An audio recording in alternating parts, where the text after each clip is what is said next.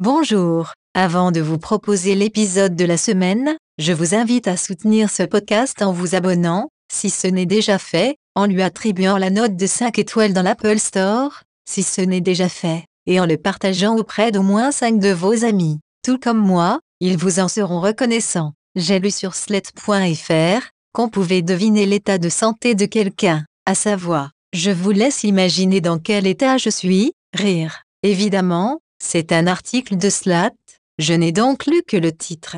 Nous sommes en 2021, je n'avais déjà pas le temps de lire leurs conneries en 2020, je ne vais pas m'y mettre aujourd'hui. Plus bas, il y a cet article qui dit, voilà le temps nécessaire, pour perdre, une mauvaise habitude. Là, j'ai cliqué, car je suis intéressé. J'aimerais savoir comment perdre cette mauvaise habitude, de lire des articles tirés de sites internet, qui ne me conviennent absolument pas, soit parce que le fond de leur pensée me déplaît, soit parce que la manière qu'ils ont de prendre les lecteurs de haut, et de les gaver de publicité me déplaît, soit, pour ce qui est de public et faire, parce que je n'arrive jamais à trouver un article sous le titre.